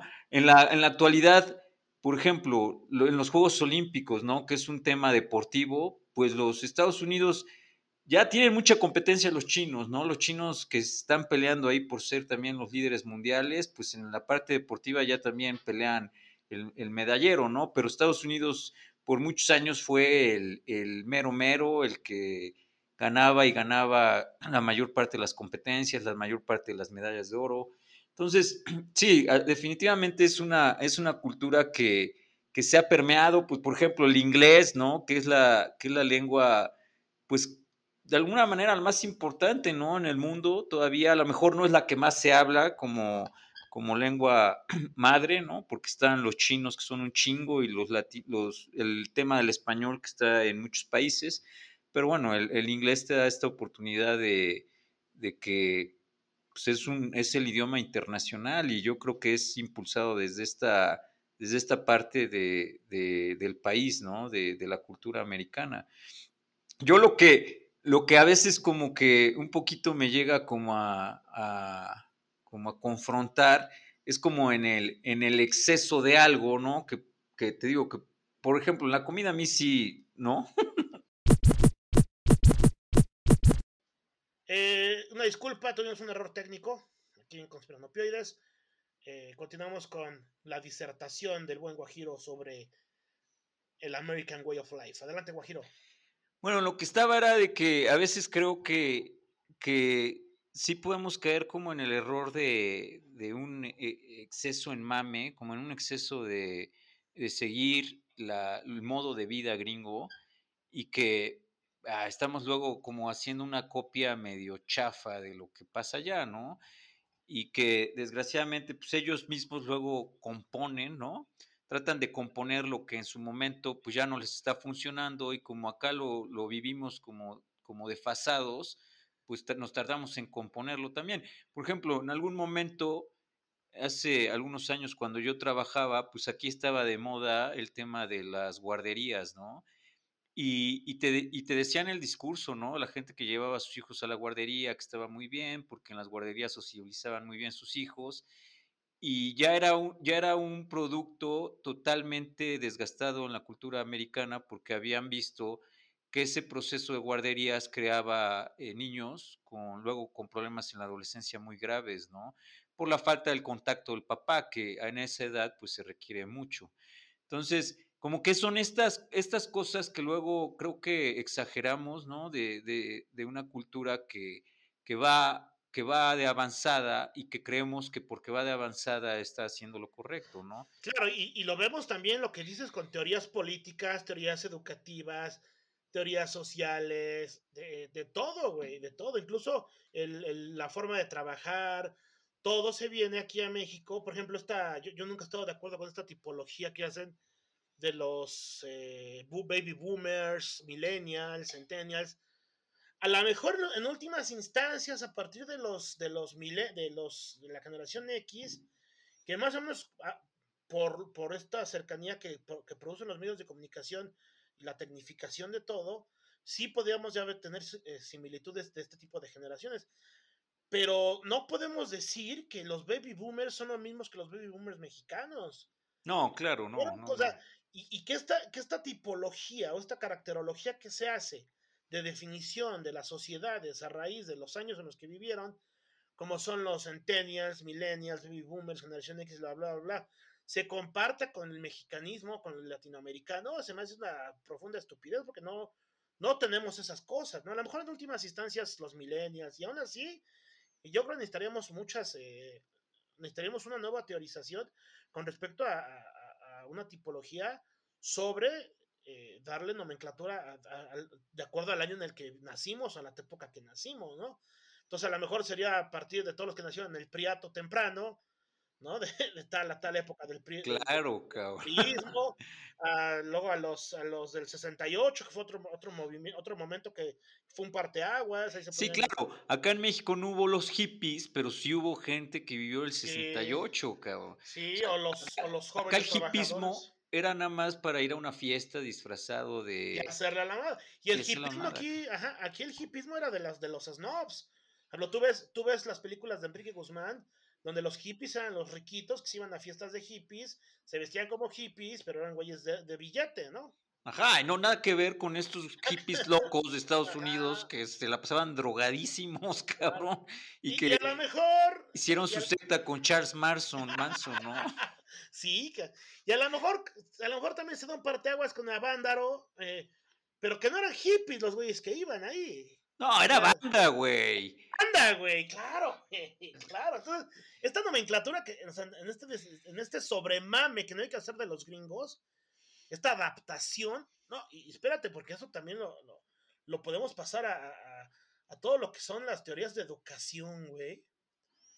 Que estamos copiando en mala forma, ¿eh? Porque... Exacto, ese es el pedo, güey, que acabamos haciendo un refrito bien culero, güey.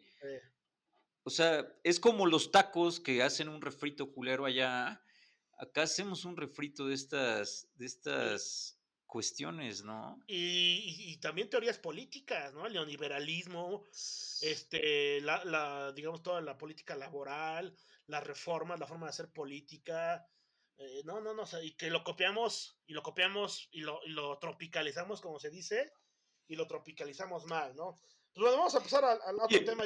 Ah, dime, dime, dime, Bueno, y conectando, el, no sé si el siguiente tema está bien que lo conectemos, pero algo que, bueno, está pasando ahorita en la ciudad de Puebla con la Universidad de las Américas, que es una, una universidad que trae un concepto totalmente americano, que, que, en ese concepto americano está de poca madre, cabrón. O sea, yo creo que como poblanos, creo que todos quisimos estudiar en la UDLA simplemente entrar a sus instalaciones era de cágate, güey. Qué pinche universidad tan chingona.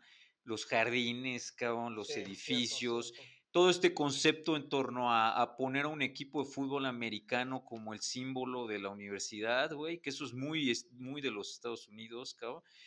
Y, y, güey, cabrón, o sea, bueno, está pasando ahorita un, un, gran pleito familiar entre, entre la familia que, pues, del fundador de la Universidad eh, de las Américas, de William Jenkins, en donde se están peleando un tema de dinero porque al parecer él cuando se muere en su testamento deja muy claro que él no le va a dejar dinero a sus, a sus hijos ni a sus nietos porque él lo que les dejó fue herramientas para ganarse la vida y que todo el dinero se iba a quedar en la, pues en esta asociación, ¿no? Que se dedica a la filantropía, que desde ahí se sostiene no nomás la ULA, sino que pues ahora me enteré que los Club Alfas, el Colegio Americano, ¿no? Entonces... Sí. y, también, este, el Espinosa Iglesias, digo, intermínate un poco, Espinosa Iglesias, que también eh, fue parte del patronato de la UDLA, también fundó la UPAE, fue fundador de la UPAE, por ahí me acabo de enterar. Sí, bueno, este señor también hace ahí bastante cosas, o fue una persona muy importante En, Puebla.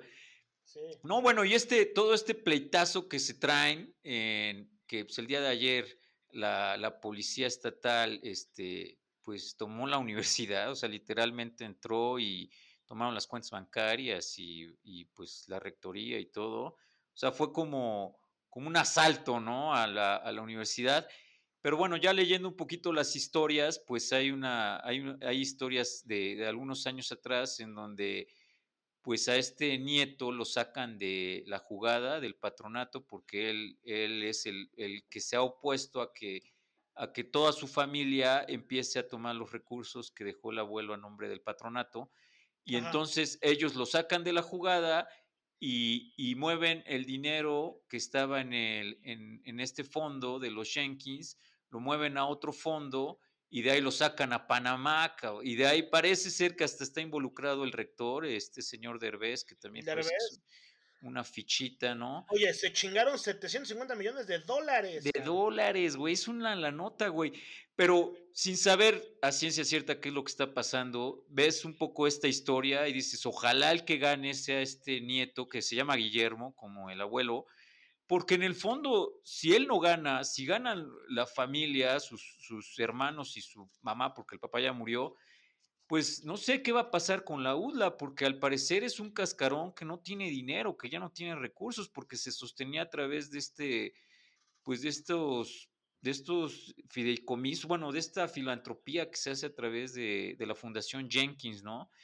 Este, o sea, sí es como que, bueno, yo no estudié en la UDLA, pero para mí sí se me hace un símbolo muy importante de la ciudad de Puebla eh, y, que, y que además, bueno, yo siempre vi como con la gente que trabajé, que era egresado de la UDLA, la verdad, siempre mis respetos, o sea, tienen una, un nivel académico muy alto esa universidad, sí, como que era, eran de otro nivel, o sea, sí los veía como en otro nivel, como, como que tenían otro pedo cabrón en la, en la mente, güey. O sea, sí se ve que tiene una preparación ahí bastante interesante, ¿no? Sí, sí te dan, sí te dan herramientas bastante chidas.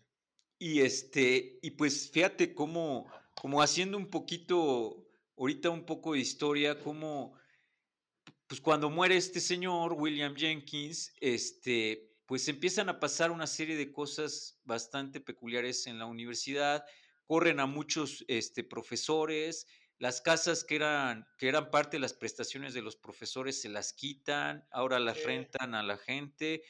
Este, también estas becas, esta, esta prestación que tenía la universidad a que todos los empleados, todos, o sea, no eran prestaciones nada más a nivel directivo, güey, era de el empleado de limpieza de la UDLA tenía derecho a beca para él y para su familia, güey.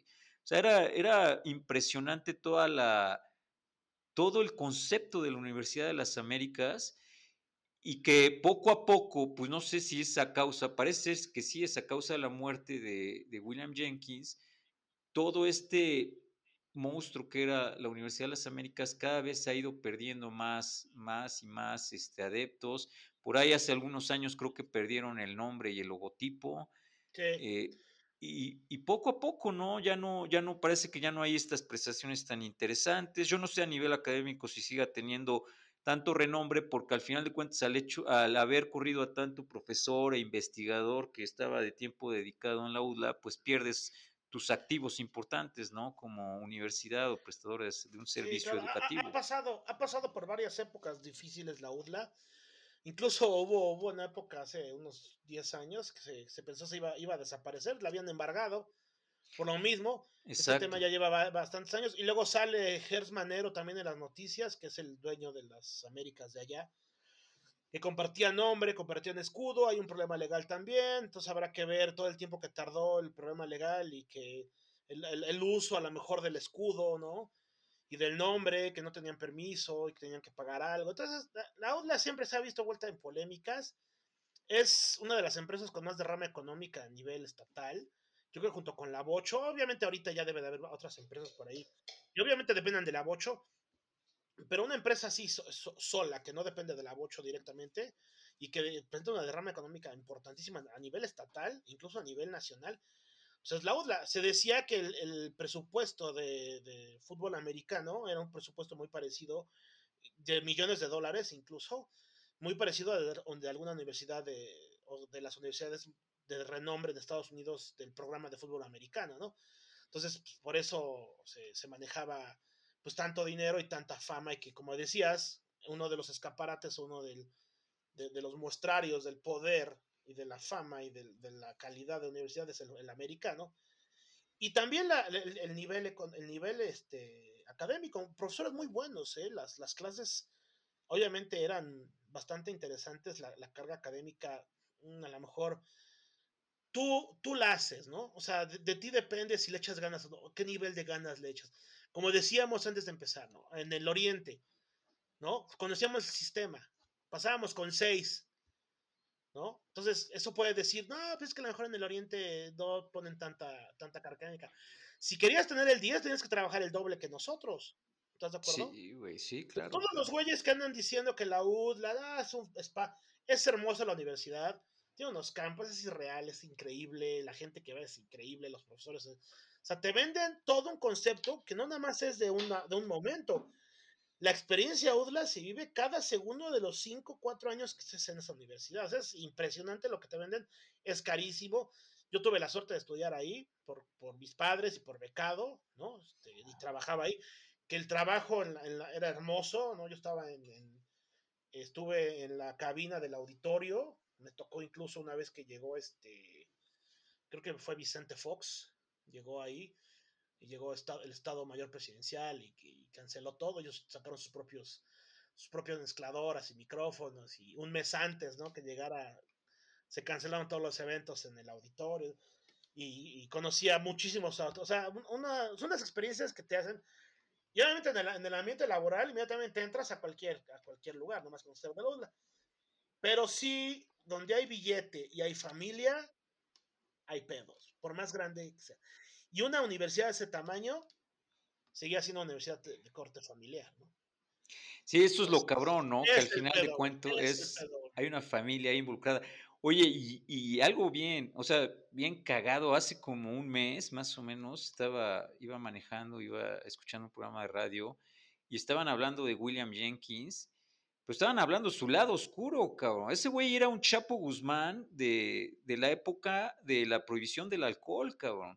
Y estaba muy metido con todos los cañeros en Izúcar de Matamoros, pero pues era un narcotraficante, o sea, este güey traficaba con el alcohol en esa época en que era ilegal y que a través de este negocio del alcohol hizo una cantidad cerdísima de dinero, pero pues no sé si era estos, estas ideologías antiguas que todavía los narcos mexicanos de la droga de los ochentas, no sé si tanto de los noventas, tenían muy claro que, que además de, o sea, yo tengo un negocio que no estoy haciendo el bien, pero tengo que destinar una parte de mis ingresos al bien de mi comunidad, O sea, eh, construían escuelas, construían puentes, carreteras, hacían muchos donativos y de alguna manera se iban ganando el cariño de la gente y la misma gente los protegía, ¿no? Y eso parece que hace este señor Jenkins, ¿no? O sea, hacía mucha, mucho negocio turbulento, pero por otro lado, muchas de sus ganancias les destinaba a, la construcción de calles, de edificios, de escuelas, de centros deportivos como el Alfa.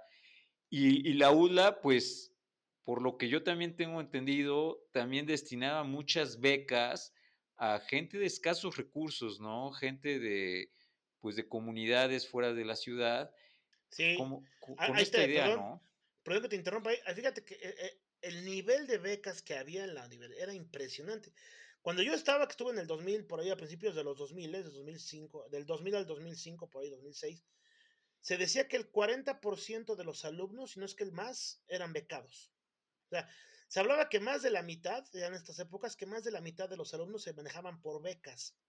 Obviamente, para mantener una universidad de esa envergadura y de ese calibre, necesitabas, aparte de las colegiaturas irrisorias que ahorita se tienen que pagar, estamos hablando de cerca de 120 mil pesos por semestre, Guajiro. 120, estamos hablando de 120 entre 4, 30 mil pesos al mes. 30 varos al mes, cabrón. 30 mil pesos al mes. Nada más de puras colegiaturas, ¿no? Eh, se necesitan también fondos de la, de, de, para mantener, porque la, uno de los ganchos de la UDLA es las becas, güey. Por eso se arma un, un pedote cuando les querían quitar o las querían disminuir. Con, creo que fue con Nora Lustig, no, no recuerdo bien, o con Palou, no me acuerdo estaban de rectores. Y uno de los ganchos de la universidad es las becas, el sistema de becas que manejan ahí mediante trabajo, aparte de ser una experiencia estudiantil maravillosa porque te, forjan en un trabajo, en una situación que, que, eventualmente te vas a enfrentar en la vida ya profesional. Claro, de, de, tener, digo, aunque seas este emprendedor y hagas tu propio negocio, tienes que, necesitas tener disciplina, güey, eso no hay duda, güey, ¿no? Sí, exacto, horario. y más, güey, y más. Y, eso, y eso te va. Fíjate que en, las becas, y todos estábamos buscando becas como locos, la mayoría de los con los que yo estudié, este, el Beto Mendido te puede decir, becado también, eh, buscando chambas ahí. Y había chambas, eh, eh, era una. lo maravilloso de la UDA es que te hacían un, una incubadora, como hoy le llaman. Ah, una especie, una especie de de, simulador virtual muy real de cómo debe de ser el mundo, ¿no? tienes que buscar la chamba, güey. Puta, llegabas y un día decías, ¿sabes qué? Está, te damos 30 unidades de beca, te damos 11, 10, ¿no? A buscar trabajo. Entonces ibas a cada, a cada departamento, ¿no? Llegabas al de imprenta, oigan, ¿qué pedo? Y te decían, ah, pues tengo 5 unidades aquí de beca. Tienes que trabajar dos horas diarias o tres horas a la semana. ¿Qué tengo que hacer? Pues tienes que estar acá y ser el chalán, o tienes que ayudar al güey de imprenta, o tienes que llevarte en el diablito los periódicos, o tienes, pues va, órale, y órale, me quedan cinco, ¿no? Y ahí vas, te ibas al departamento de rey, ¿sabes qué? Aquí tengo de asistente de la secretaria, ¿cuántas? Cinco, puta huevo, órale, y ya ibas, Eso era de huevos porque aparte de que tenías que enfocarte, que nada más vivimos los becados, ¿eh? porque había mucha gente también que, que qué bueno que tenían dinero para pagarlo, ¿no? Qué bueno. Pero esta experiencia de ir a buscar la chamba en cada uno de los departamentos, o que un cuate decía, güey, tienen 10 unidades en, la cabina de radio, caputa, en chinga te ibas para allá, ¿no? Órale, cabrón. Era, una maravilla porque ya, ya te apalabrabas, le llevabas la hoja, te la firmabas y punto. ¿Cuándo empiezo? El lunes, cabrón.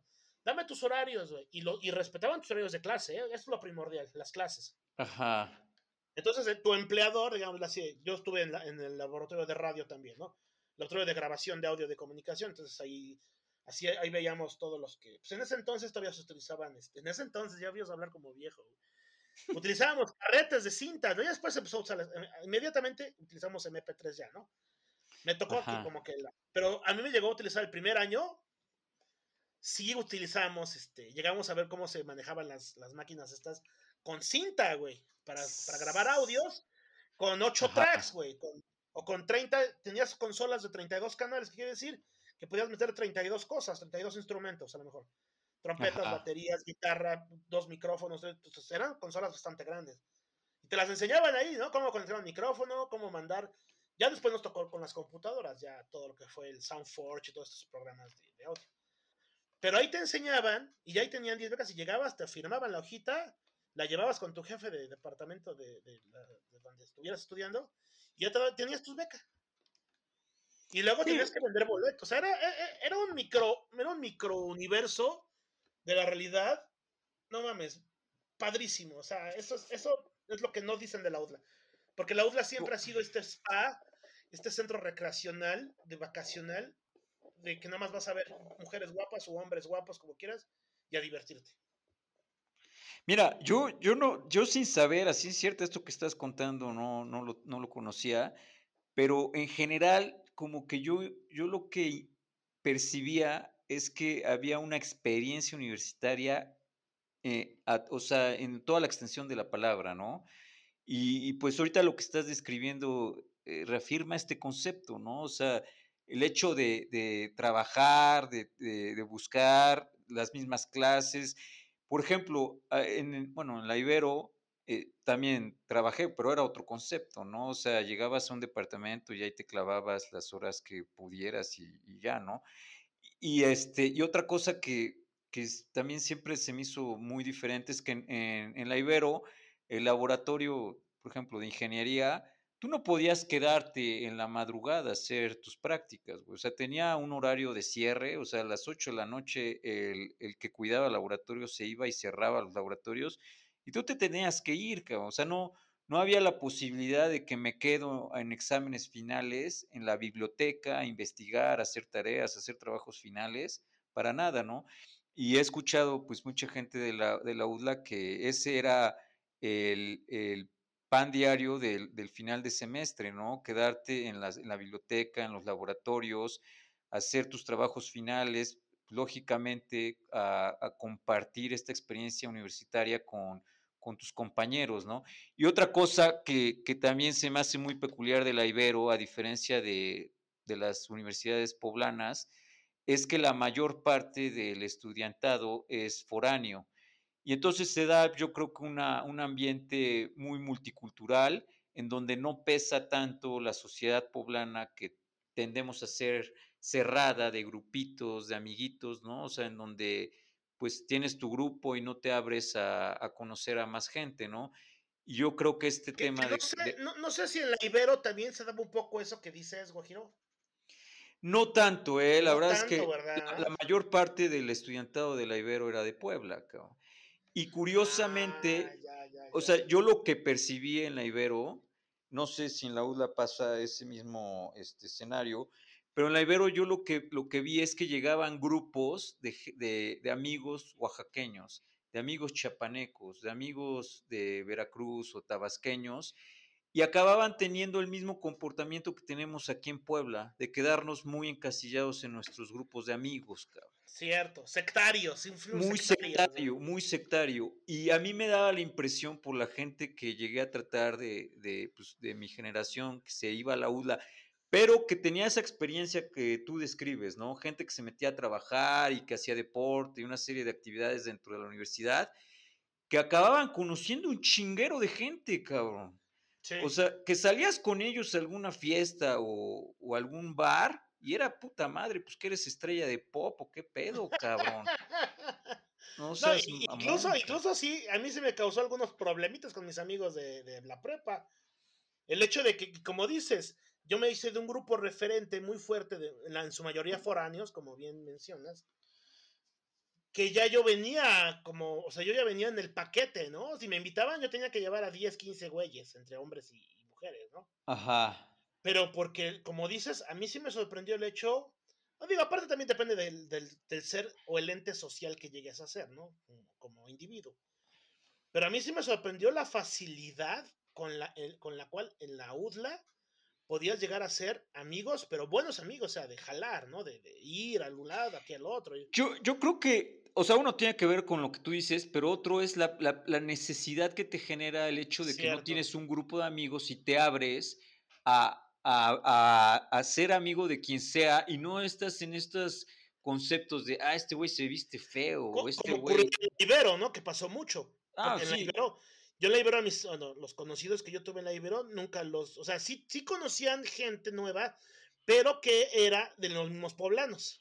Exacto, y que, y entonces Muy son grupos foráneos, ajá. Son, son grupos sectarios, cerrados, que no, te, no tampoco entras tan cabrón en esos grupos. O sea, eres su amigo, pero no así de que ah, te volviste su brother, cabrón, ¿no? O sea, son así como, sigue siendo así muy sectario, muy, muy de grupito. Y otra cosa que tiene, tenía la UDLA en ese entonces, ahorita no sé, la neta no tengo idea cómo sea, cómo sea el, el estilo de vida de Cholula, pero la vida de Cholula alimentaba la UDA y la UDA alimentaba la vida Cholula, era una puta fiesta de huevos, cabrón. era de bares de poca su madre en Cholula. A mí me encantaba ir a, los bares de Cholula. De todavía, de todavía. De todavía, y no eran estos conceptos de, de un güey en una pinche, con una pinche cadena diciéndote si pasas o no pasas. Y, que también, y que también es una de las cosas por las cuales la UDLA se vende si no es que de las más importantes, sí es una que pesa bastante. Todo este contexto, todo esto que se hace alrededor de la UDLA, de, obviamente, oye, ¿y qué tal el ambiente? Claro, cabrón, claro. No, pues fíjate que hay antros, hay fiesta, hay, es una comunidad universitaria, hay un chingo de, lugares donde hay universitarios solos, bla, bla, y eso ya, ¡pum!, explota. Y ya, pues bueno, amigo Giro, vamos a pararle un poco aquí porque ya llevamos una hora y media de podcast más o menos. Este, pues nada más lo último, el cabecita blanca, el, presidente López Obrador, que muchos odian ya, el nivel de odio, que yo creo que es el mismo, pero, pero sigue, ¿no? Eh, abrió una, una, sección nueva en su mañanera, una vez a la semana, de, de, mentiras, ¿no? De, de denunciar las mentiras que los medios de comunicación hacen constantemente. Entonces, el día de hoy la, presentó. Obviamente, la, se dejó venir toda la, oposición esta a decir que el presidente había denostado, ¿no? Es que es como una, se puede ver como una especie de, réplica por parte del, de López Obrador, que estrena su propio espacio contra estos medios que él llama deshonestos, y le llama las mentiras de la semana, amigo Giro. ¿Cómo ves? ¿Está mal lo que hizo?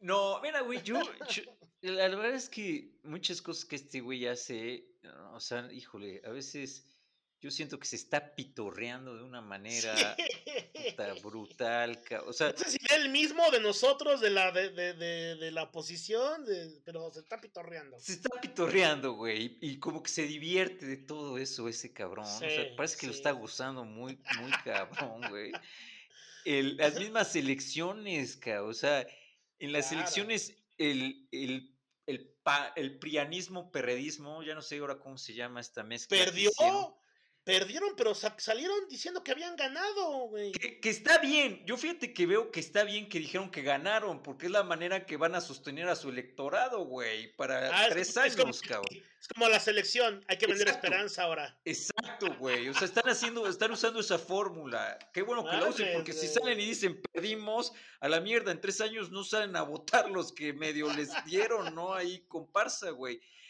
Pero sale el, el, López Obrador y así como riéndose de que estos güeyes dicen que ganaron, y se está riendo, ¿no?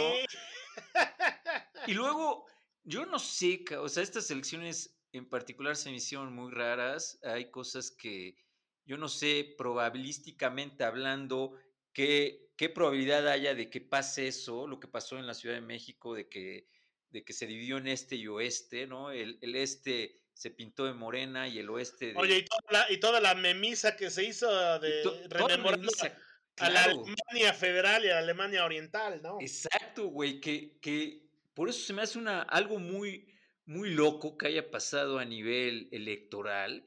Yo no sé si en un punto hubo una de negociaciones cabronas en, este, en esta elección. Totalmente, totalmente. Y que este güey se aprovecha de, pues, de estos temas de división y entonces lo plasma en la Ciudad de México, cabrón.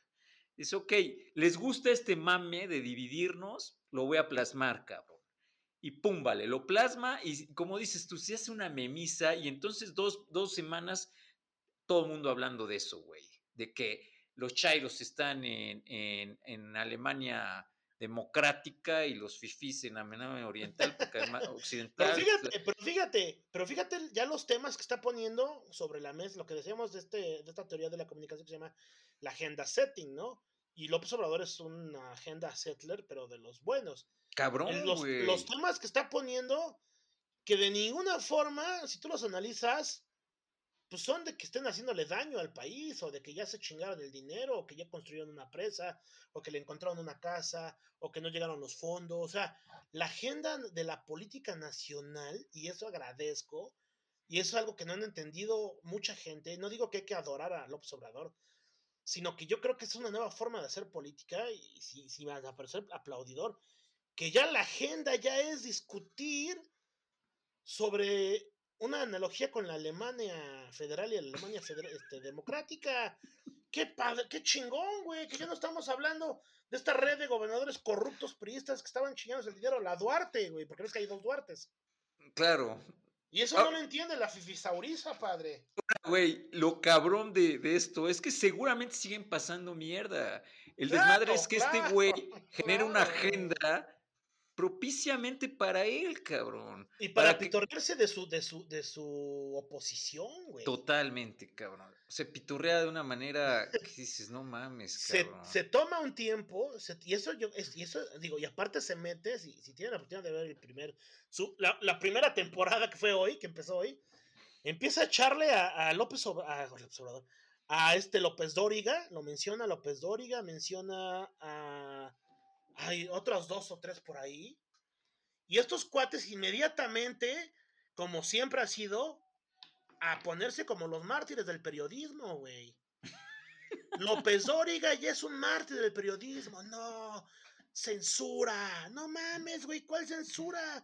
Loret de Mola, otro. No, es que a Loret, pobre Loret, lo están chingando. No mames, si hubiera censura, el güey no, no hablaría nada, güey. Ahora, te voy a decir algo que, que No este, mamen. este primero de junio sí me quedé pensando y así como que lo vi en muy positivo. Qué bueno de la existencia de López Dóriga, de los, del Broso, de Lore de. Mola, de Chumel Sí. Torres, porque, ¿sabes? O sea, están generando estos güeyes en un punto, sí están generando un contrapeso. A lo mejor es un contrapeso muy, muy ridículo, cabrón, porque... Oye, pero aquí, aquí, perdón, perdón, te hago una pausa aquí. Pero este contrapeso no es generado por López Obrador. O sea, López Obrador los agarra a estos güeyes, que bien los podría ignorar, ¿eh? Y si los ignorara, no mames, pasarían desapercibidos porque nadie creía en ellos. López Obra- Obrador los crea también, güey. Pues puede ser, cabrón, y eso ya da mucho No miedo, güey. mames.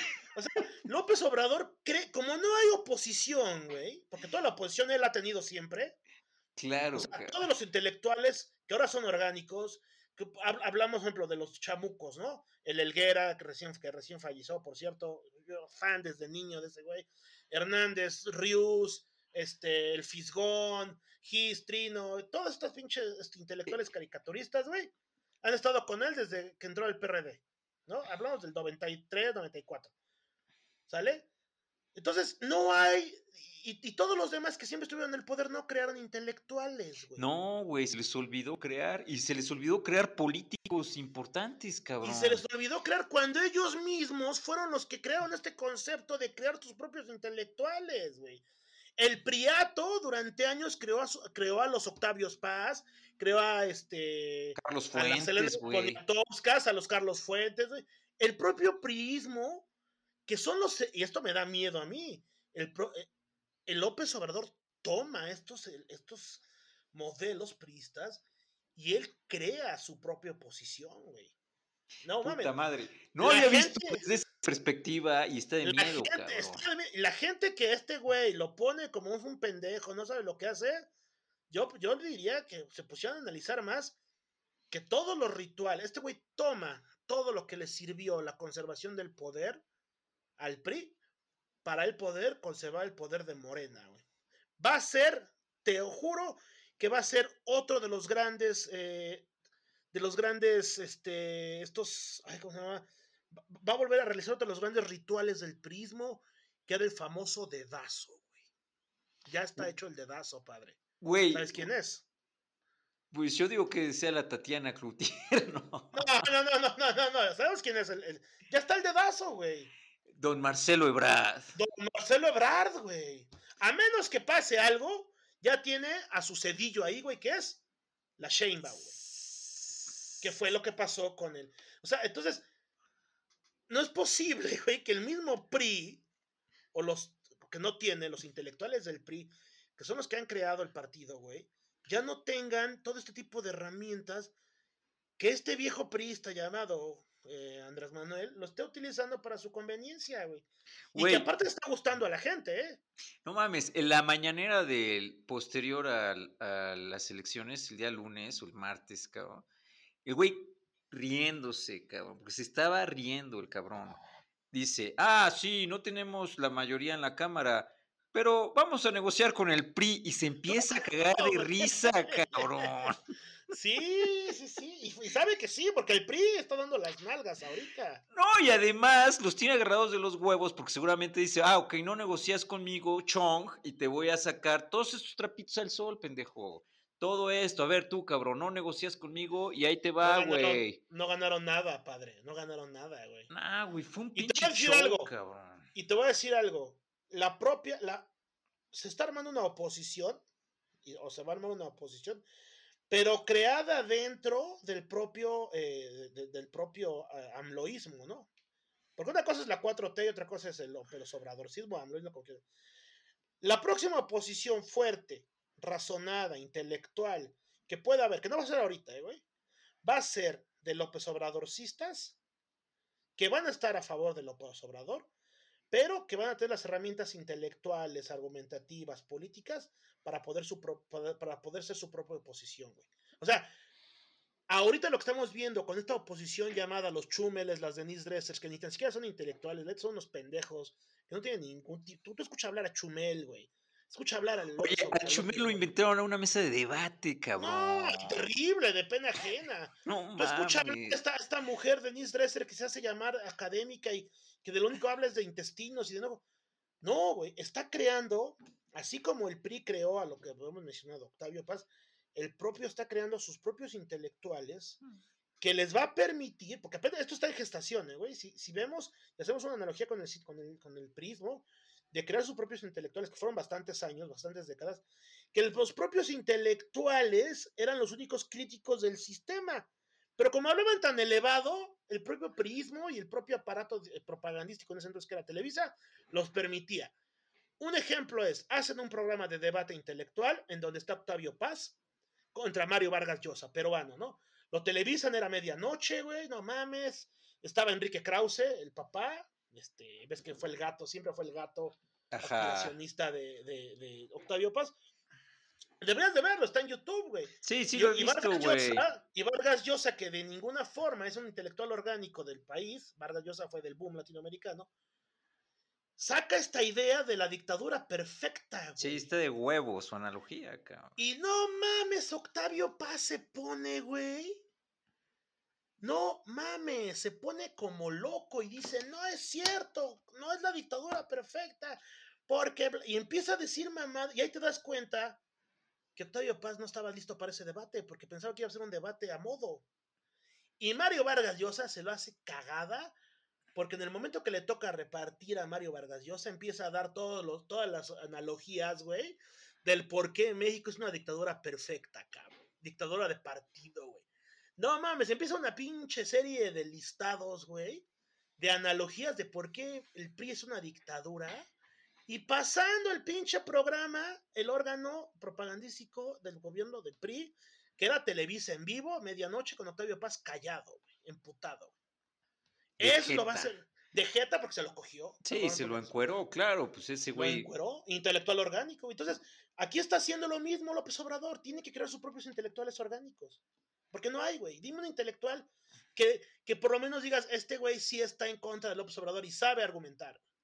No, no mames, no, no, no, lo hay, porque además, güey, traen, una narrativa de la repito, la repito, la repito, aunque sea una, una idea luego absurda, güey. El cacas, el cacas, es lo mejor que se les ha ocurrido, el cacas, cabrón. Y, y, repiten y repiten la idea, pero no, no hay nada, no hay, no genera nada. O sea, en verdad también a nivel político, o sea, no mames, dices, ¿quién, cabrón? ¿Quién hay? por, ahí se asoma a la cabeza que digas, este güey tiene tendencia de, tener un liderazgo importante. Ayer se agarraron a putazos en el PRI, el cabrón. PRI, güey, el, este güey de Oaxaca, mafiosazo, ¿lo dice Ruiz? Sí, cabrón. Con otro cabrón también. Alito, Alito, ¿cómo le llaman? Con Alito, güey. Por ver quién tiene el PRI. No, es, eh, o sea, está, y, y AMLO está libre ahorita, güey. Libre, cabrón. Libre, güey. Porque fíjate que uno, una de las cosas que no entendíamos al principio era por qué todos los intelectuales de renombre están con ese güey. Elena Poniatowska al final se, desechó, pero pues digo, la señora ya, ya, digo, no quiero ser grosero. Ya la señora se quiere retirar, ya está grande. La señora está muerta, pero no lo sabe, güey. no quiero decirlo así, pero sí. Pero bueno, pero todos los intelectuales fuertes, güey, que, que se los jaló, güey. Sí, Entonces, ¿por qué haces eso? No mames, es lo primero que tienes que hacer, güey. Claro, pues es que generas ideas, cabrón. Jálate los güeyes que posiblemente podían criticar, güey. Es, es, una, es una, está cabrón, güey. Hay que analizar más a fondo Oye, todo lo que alguien, este güey. Alguien que tiene un papel que me llama un chingo la atención, pero, o sea, me agrada, me agrada, es este señor Jalife, el Alfredo Jalife. Sí. Es un, es un outsider muy peculiar, porque el güey o sea, el güey insiste que ese güey fue el fundador de Morena con Andrés Manuel López Obrador, no lo sé, pero ese güey ah, cada, rato lo, lo, pone ahí. Este, y, y, luego le preguntan, oye, ¿por qué no eres parte del grupo de trabajo de Andrés Manuel? No, no lo sé, no lo sé, porque me, me dejó de invitar. ¿Crees?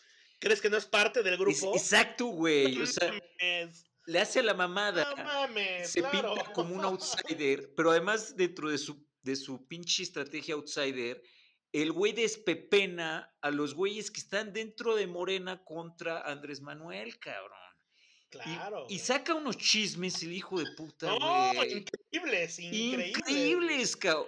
Se, aventó un pleitazo con el López Dóriga, güey, porque sacó la verdad de que López Dóriga no acabó ni la licenciatura, que el güey dice, no es teacher, cabrón, ¿de dónde saca? Es, español, ¿no? Porque el güey se hace llamar español, que nació en España, López Dóriga. Ajá, ¿quién sabe tanta mamada? Y, este su mamá, así empezó a decir, no, su mamá era una, era una cualquiera barrendera. Así empieza, hijo de su pinche. Yo la conocí casi, casi, ¿no? Eh, eh, aparte, y aparte el tono que usa es como el del tío este que conoce cosas, ¿no? Que está Ah, yo esa señora la conocí, era barrendera del señor Pérez. Sí. Ah, esa señora no, sí, no mames, es una locura. Oye, es una locura pues ya, este, ya llevamos una hora cuarenta y dos minutos, ya es el, el, podcast más largo que hemos dado. Este, algo muy breve que quieras decir, Guajiro, ya para terminar. Pues que nos vemos en un mes y medio, ¿no, Chucho? ahora yo, ahora yo, ok, ok, ok, ya después contaré tus, los lunes no trabajo. es el lunes, loco, es el lunes. No quiero trabajar, pero está bien, hasta aquí, hasta aquí llegamos, estimados radioescuchas, podescuchas, espero que hayan disfrutado y si están llegando a esta, esta última etapa, les agradecemos, nos vemos pronto, que tengan buen día.